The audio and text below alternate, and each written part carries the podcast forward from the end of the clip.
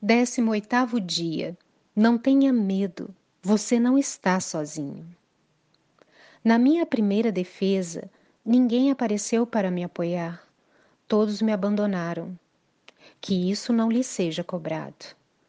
Mas o Senhor permaneceu ao meu lado e me deu forças. 2 Timóteo 4, 16 e 17a. Acredite, você só precisa disso hoje. Saber o que Paulo soube quando ficou só. Ele precisava de apoio em um momento de crise. Suas palavras sugerem que havia quem o pudesse apoiar, mas por algum motivo eles o abandonaram. Não importa. Paulo não se detém neste lamento.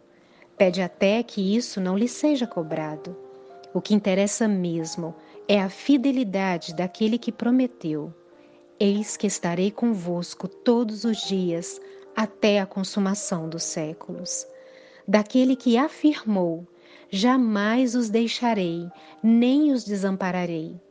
E disse mais: Ainda que uma mãe se esquecesse do filho que gerou, eu jamais lhe deixaria. Foi o suficiente para Paulo e é tudo o que você precisa hoje.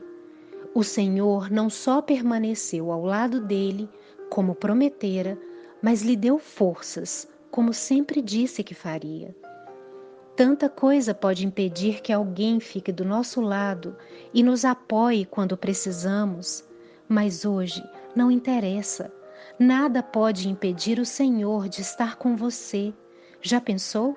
Nada o impede de cumprir o que prometeu. Percebe? Não há crise, nem doença, nem decepção. Não há frustração, dificuldade ou medo.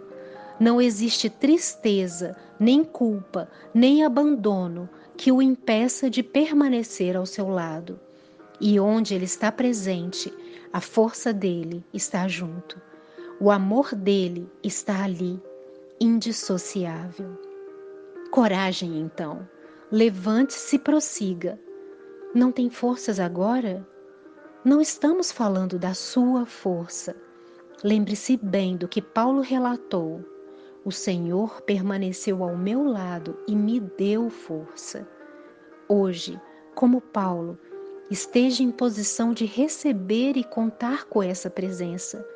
Nada vai impedir o Senhor de estar ao seu lado e lhe dar a força que você precisa agora mesmo. Igreja Batista do Coração, Belo Horizonte, redes sociais, arroba Igreja do Coração.